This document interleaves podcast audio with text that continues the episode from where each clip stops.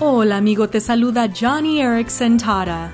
Es muy triste despertarte por la mañana y sentir que tu vida no va a ninguna parte, como que no tiene sentido estar vivo.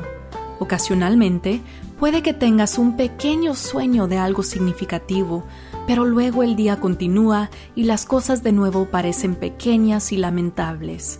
Bueno, amigo, amiga, nada podría, nada podría estar más lejos de la verdad. El propósito de Dios en salvar a su pueblo es invencible, pues es Dios quien nos escogió. Efesios 1 dice que Dios nos escogió en Él antes de la creación del mundo. Amigo, amiga, tu salvación es más antigua que la creación del mundo, del universo. Has estado en la mente de Dios por siglos, así que no te rindas en la vida. Tu destino ha sido planeado y propuesto años antes de que existiera el mundo.